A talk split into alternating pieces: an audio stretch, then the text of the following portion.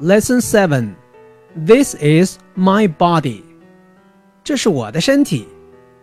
Part 1 Listen and say Head Arm Hand Leg Foot This is my body.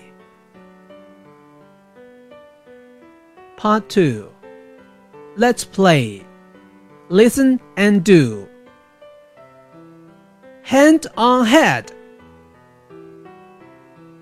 Part 3 Let's do it. Read and match. Head, leg, arm, hand, foot.